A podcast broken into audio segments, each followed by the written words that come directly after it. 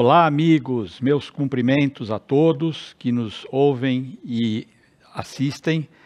Uh, esta é a cobertura feita pela Sociedade Brasileira de Diabetes do Congresso Americano de Diabetes, que aconteceu há poucos dias.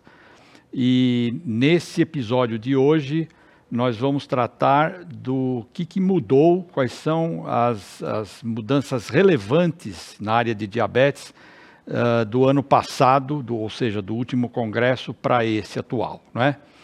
Eu quero também dar as boas-vindas para os meus amigos, o professor Sérgio Vêncio, uh, de Goiânia, que está aqui uh, dando a sua experiência da, da, da, assistência desse, desse congresso, e o professor Marcos uh, de São Paulo, da USP, que também vai é, contribuir com as impressões que ele teve uh, e alguns debates que nós vamos fazer aqui, comentando os conteúdos que foram veiculados sobre esse tema.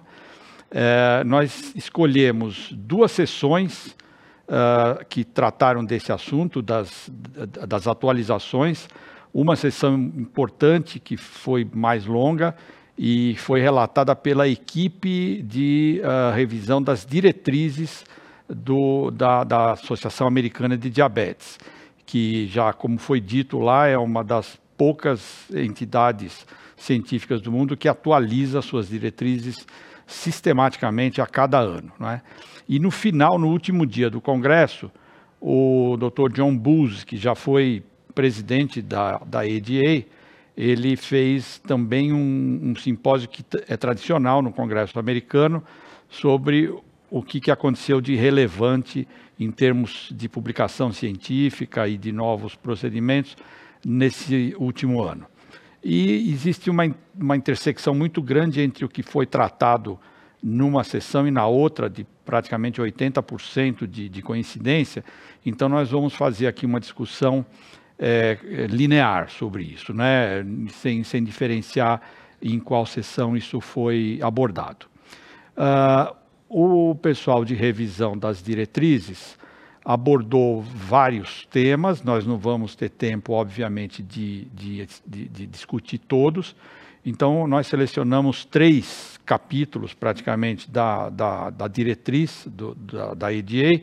Um capítulo que fala sobre prevenção ou retardo do aparecimento de diabetes tipo 2. Um outro capítulo sobre o manejo do risco cardiovascular e da, das doenças cardiovasculares em diabetes tipo 2 e as questões de tecnologia que são emergentes, isso é uma área que está todo ano tem muita atualização.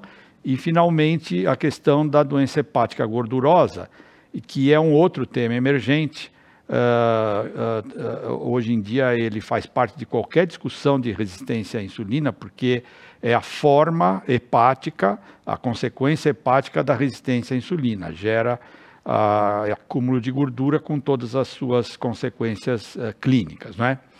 Então, começando com a questão da prevenção de diabetes ou da progressão para diabetes, é, foi abordado aqui um assunto específico de quais são os fatores mais importantes para uh, considerar em pacientes com mais idade, com pré-diabetes, o que, que determina de forma mais impactante a conversão disso para diabetes, e não foi surpresa nenhuma uh, uma, publicações que, que, que, que, foram feitas nesse último ano, definindo aquilo que a gente já conhece, quer dizer, maior índice de massa corpórea, uh, o perfil glicêmico, glicemia de jejum entre 100 e 125, glicemia Uh, no GTT acima de 170 na segunda hora ou glicada acima de 6 e por último o antecedente hiperglicêmico que é caracterizado de forma mais, uh, mais expressiva com um histórico de diabetes gestacional. Então, essas variáveis são as que se devem prestar mais atenção e tentar controlar melhor em pacientes que têm pré-diabetes para prevenir a, a conversão para diabetes. É, são dados que saíram basicamente do, do, do Diabetes Prevention Program, mais uh, acrescentados uh, com outros estudos mais recentes.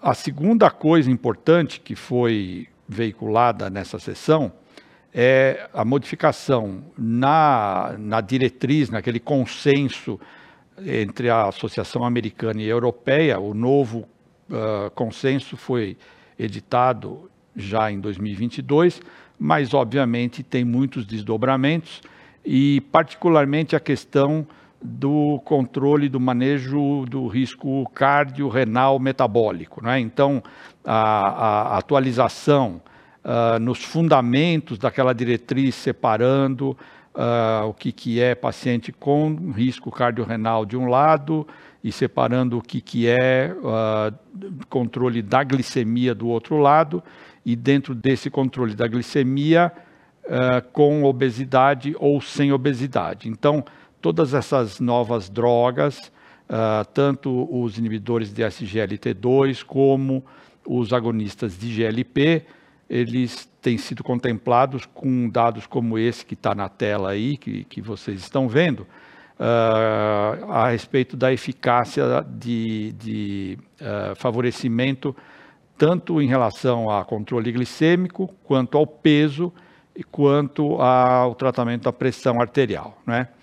Uh, uma segunda vertente dessa análise, que está no próximo diapositivo, é a, a questão da, do, do, controle, da monitorização contínua, não é? Uh, e que mostra uh, dados a respeito do, do, da vantagem de se fazer, de se instituir precocemente essa monitorização contínua. Então, aqui tem dados que pessoas que instituem isso nos primeiros meses depois do aparecimento do diabetes, e aqui é diabetes tipo 1, é, tem uma manutenção da hemoglobina glicada mais baixa, nessa curva azul que está aparecendo aqui, muito melhor do que aqueles que uh, começam mais, mais tardiamente. Né? E quem começa tardiamente é, acaba tendo também uma vantagem, não da magnitude daqueles que começam precocemente, mas acaba tendo uma vantagem em relação àqueles que não fazem monitorização contínua. Né? Uh, mais um, um, dado aqui sobre algo que foi discutido na, na, na parte de doença gordurosa hepática, é, uh, foi, foi, foi sublinhada a importância de fazer um, um, um, screening, né, um rastreamento de doença hepática gordurosa em pacientes com diabetes uh, e, e, e, esteatose, não é? gordura hepática detectada por algum motivo, e o, o, o índice mais, mais uh, corriqueiro, digamos, que está mais uh, adequado, seria esse FIB4. Existem várias calculadoras, tem uma que está aí mostrada na tela, mas é só entrar com qualquer buscador. É, é, um, é um índice muito simples, porque ele se baseia só na idade, na, nas duas transaminases e na contagem de plaquetas. E ele tem correlação, vai de 1 a 5, os graus mais avançados de presença de fibrose eh, são nos graus 3, 3 e 4. Né? Uh, e, e, e, isso foi veiculado pelo Kenneth Cusi, que é um especialista nisso, um endocrinologista que tem estudado muito doença hepática, mostrando que uh, somente a TGO e TGP não, não preenche critérios, porque pode-se ter graus avançados de fibrose uh, com nível de transaminases ainda normais. Né? Então, eu, eu queria já nesse primeiro momento, antes de a gente passar para o outro ponto, uh, saber qual foi a impressão dos colegas, do Sérgio, vamos começar com o Vêncio, e depois o, o Marcos pode também uh, participar da discussão obviamente que a gente pode fazer um diálogo aqui, não é? Vai ficar bastante eh, proveitoso isso. Então, por favor, Sérgio, a, a, qual, qual é a sua impressão sobre essas três uh, vertentes aí que foram discutidas nos, na, nas sessões de atualização? Obrigado, doutor Maleve, obrigado pelo convite aí, parabéns por esse formato mais moderno, né, mais interessante. É, um abração aí para o Cacau e para o nosso presidente Levimar. E Marcos, prazer estar aqui com você. É, realmente sou colocou aí pontos que foram colocados no, no próprio guideline né, da que a ADA publica no site, como novidades é, também, e que são pontos importantes. Então, na prevenção do diabetes, acho que a gente pode, se o Marcos concordar, a gente debater esse tópico primeiro aí. Um ponto importantíssimo é, foi a aprovação também do teplizumab, né, pelo FDA, que é um anticorpo monoclonal, um anti-CD3, que reduz a ação dos linfócitos, que destrói as células beta né, na fisiologia da doença imunológica, é como se fosse num estágio pré-clínico. Ele é pré-sintomático e com glicose normal, mas já com desglicemia e com alto risco de evolução para a fase clínica da doença. A gente sabe que isso é uma coisa a longo prazo, principalmente aqui para o Brasil, pelo custo, né? mas já abre uma avenida, né, Marcos, para a gente uhum. é, imaginar o que, que pode vir no futuro aí sobre isso. Né? Uhum. É, só para complementar, então, foi bastante falado sobre tepilizumab mesmo, né, essa droga anti-CD3, né, que até saiu um artigo no New England, é, tinha saído já em 2019 e se confirmou mesmo é, como uma droga mesmo para que, que tem grande potencial de evitar que o paciente com diabetes tipo 1 passe do estágio 2 para o estágio 3, né? E, e, o que se falou também, além de, de, de também medicações para preservação de células beta, foi o verapamil, que saiu artigos recentes, saíram artigos recentes, né, com o verapamil, é, e uma, um dado interessante que eu, uma, uma, das palestras foi que o verapamil não, mesmo os pacientes normotensos, ele não reduzia a pressão arterial, então seria também uma medicação também que poderia entrar no arsenal para tentar proteger a célula beta e, e, e, e decorrer o, um estágio 3, um estágio clínico do diabetes tipo 1. Né? Marcos, você é, ficou, você ficou convencido sobre essa, essa questão do verapamil? É, porque foi bastante falado isso, né? Uhum. Mas é, eu confesso que não, não, não não consegui ainda ter firmeza de achar que isso deve ser resgatado, não é? Uma droga que se usava há muito tempo, foi um dos primeiros bloqueadores de cálcio, né? Você acha que isso e foi suficiente para convencer você de, de passar a usar verapamil? Então, o interessante é que a gente, é, a gente discutiu aqui no, no HC, né, com, com os residentes é, sobre, sobre, sobre artigo, os artigos que saíram recentemente, né? E para a gente foi uma surpresa mesmo do, do Verapamil ser considerado, mas eu acredito que ainda precisa ter mais estudos, ser um negócio um negócio um pouco mais é, robusto, né? mesmo, é. robusto para utilizar. A vantagem é que é uma medicação que já, já está é, disponível, né? E, e, ainda a um custo mais barato. Bem, né? bem baixo o custo, né? É, então, assim, então, e, e o teplizumab. Sérgio, você... Sei, a minha impressão é que a, a, esse estudo do teplizumab ele tem uma importância muito maior para pesquisa mesmo, para desvendar os mecanismos de autoimunidade, né? um bloqueador de CD3, quer dizer, claramente esse, esse receptor de linfócito ele participa da autoimunidade de forma importante, tanto que o bloqueio dele foi, foi relevante, Agora, do ponto de vista de uso clínico, a dúvida que eu tenho, primeiro, obviamente, uh, qual que é a consequência a longo prazo. Nós não temos informação ainda não é, dessa, dessa manipulação uh, imunomoduladora.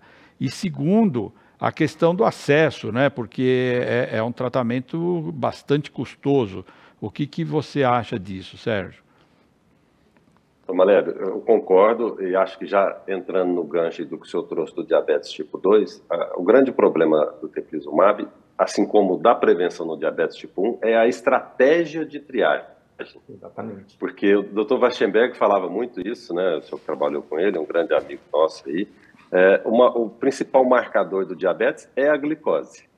E no diabetes tipo 1, você não vai ter alterações grandes antes da doença estar completamente instalada, diferentemente do tipo 1, que tem essas variações já de resistência insulínica ou de secreção.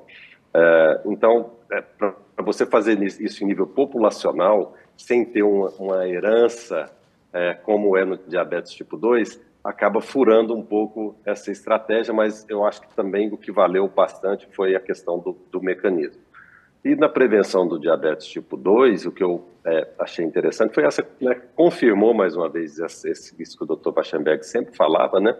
Mesmo é, quando a gente coloca, pega lá os dados do DPPP, e em pacientes com alteração de glicose de jejum, que é um excelente exame mesmo, é, para acompanhamento do desenvolvimento do diabetes. Você tem o dobro de pacientes evoluindo é, para diabetes quando você compara com IMC acima de 35. Então, por mais que a obesidade seja um fator importantíssimo na fisiopatologia, a alteração da glicose de jejum, que é um exame simples, barato e que deve ser mesmo solicitado de rotina, ela é o principal marcador dessa evolução. Interessante esse ponto de corte do índice de massa, não é, Sérgio? 35 como um, um quer dizer, no, no, a obesidade simples parece que não é um grande preditor da conversão, né? É obesidade um pouco mais avançada que sim deve ser utilizada. Então a, a estratégia de abordagem deve ser focada provavelmente nesse ponto, né? E aí já vem um outro assunto que eu lembro foi veiculado pelo John Buzzi, é, tendo em vista aí essas novas drogas anti-obesidade, principalmente os inibidores mais os agonistas mais potentes de, de, de, de GLP-1, do, dos receptores, ou os, os, os biagonistas, os triagonistas, nós temos alguns capítulos aqui da nossa cobertura que vão tratar desse assunto especificamente, mas o John Buzzi comentou uma coisa importante, que eu acho que é a questão da equidade, né, da acessibilidade, uma coisa importante até para um país rico, está em discussão ampla lá nos Estados Unidos isso, é, como é que fica quem vai arcar com essa despesa, né? Eles mostraram números ali, eh, economia de saúde, que praticamente nenhum governo consegue arcar com essa despesa, e isso acaba, às vezes, causando, às vezes não, acaba causando uma questão de equidade, né? Vocês acham que, que é por aí mesmo essa discussão? Uhum. É, essa é uma discussão que praticamente está emergindo e nós não temos resposta hoje, né? Uhum. É, o que ele sugeriu, o que ele falou lá, é a diferença que a gente tem aqui é, no Brasil com lá nos Estados Unidos é que lá eles não têm o SUS, né? Não tem o Sistema Único de Saúde, né? Que, que tenta universalizar a, o, a saúde, né? Então, eles lá eles têm uma cobertura, cobertura de plano de saúde muito pequena em relação à população, né? Então, aí eles frisam mesmo essa equidade mesmo é, em relação a, a, especialmente as terapias mesmo anti-obesidade, né? Que, que começou atualmente a ser maglutida e agora é, e, e, também agora os inibidores duplos, né, os agentes duplos, e agora estão aparecendo os agentes triplos ainda. E o teplizumab entra nesse, nesse, nesse mesmo Exatamente. escopo, não é? É a mesma, a mesma, mesma questão, né? É, e ele, ele até comentou uma, uma, coisa que, como o diagnóstico a gente acaba pedindo, por exemplo, os, os autoanticorpos para diabetes tipo 1, e que não é uma coisa muito acessível, não, é, não são autoanticorpos baratos, e, e quando você vai pensar em uma esfera populacional, qual é o custo disso, de você rastrear com autoanticorpo para você detectar pacientes com possível diabetes tipo 1 e você achar numa uma fase pré-clínica, né? Então, foi, foi a, o, o, o, o que ele chamou a atenção é o custo-benefício mesmo de de se rastrear a população para se usar uma medicação que é muito cara, né? Uma outra coisa que eu achei interessante, Sérgio, é, na parte que eles trataram de manejo do risco cardiovascular e de eventos cardiovasculares, é, ficou claro que a ADA aderiu completamente a diretrizes um pouco mais antigas de sociedades cardiológicas e mesmo da Associação Americana de Endocrinologistas Clínicos, né, que propunham metas mais rígidas eh, e uso mais amplo de estatina. É, você ficou com a impressão que uma pessoa com diabetes acima de 40 anos não escapa da estatina na, de nenhuma forma, Sérgio? Ah, não, não tem dúvida.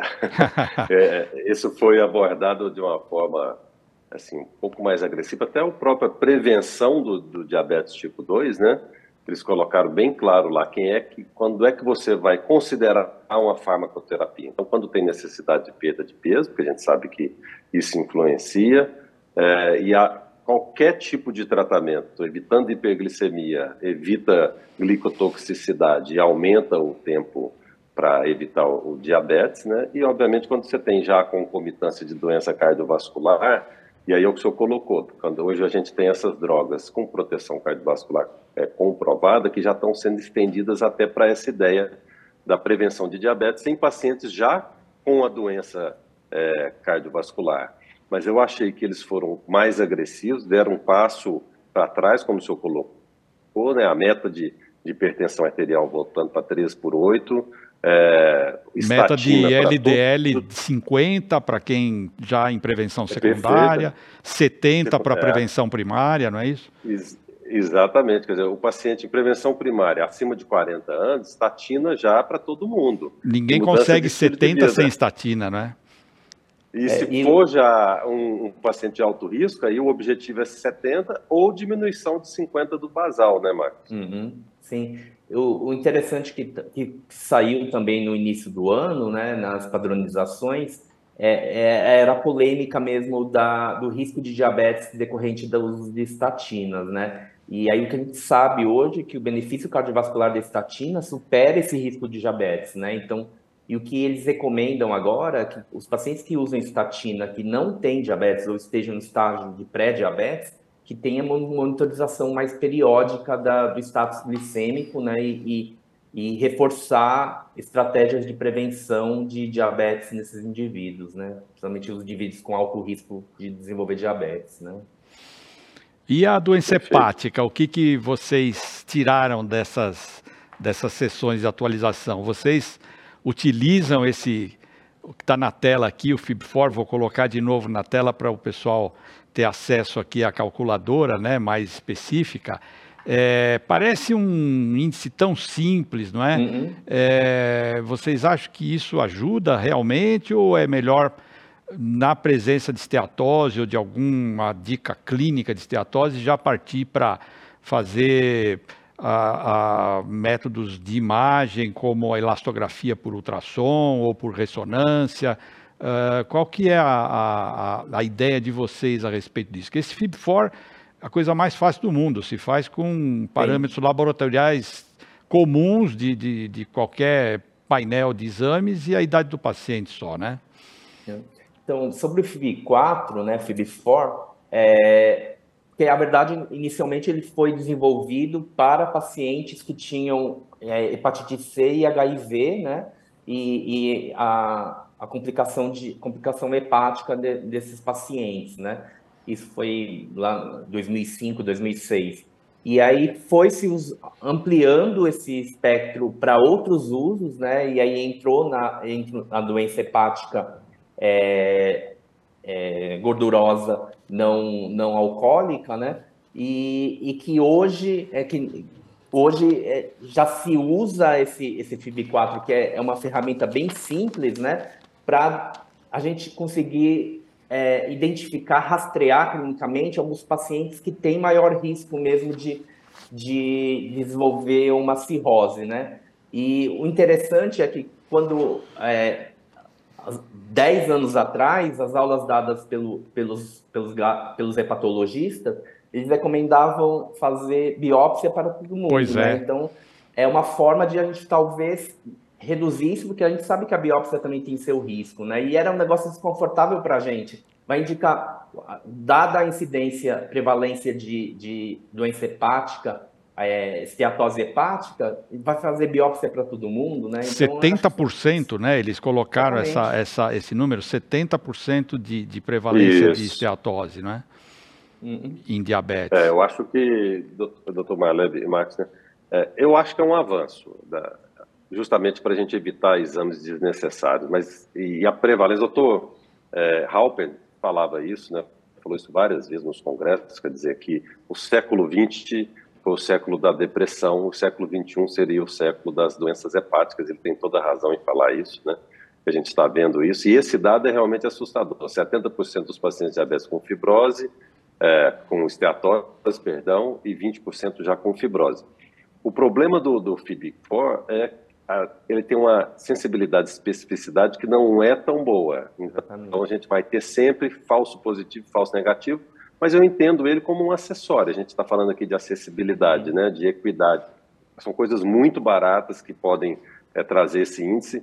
Abaixo de 1,3 a gente meio que descarta, acima de 2,6 a gente deve prosseguir na investigação, e os, os, intermediários, que na verdade, infelizmente, vão ser a maioria dos pacientes no consultório, aí a gente tem que associar a quantidade de, é, o nível de gordura no fígado, o nível de ferritina histórico, ingestão de bebida alcoólica, e você vai é, outras variáveis, é, outras variáveis clínicas e até o exame de imagem, porque o ultrassom com elastografia está ficando um exame bastante é, é, corriqueiro, não é? Muitos serviços têm feito agora, não é?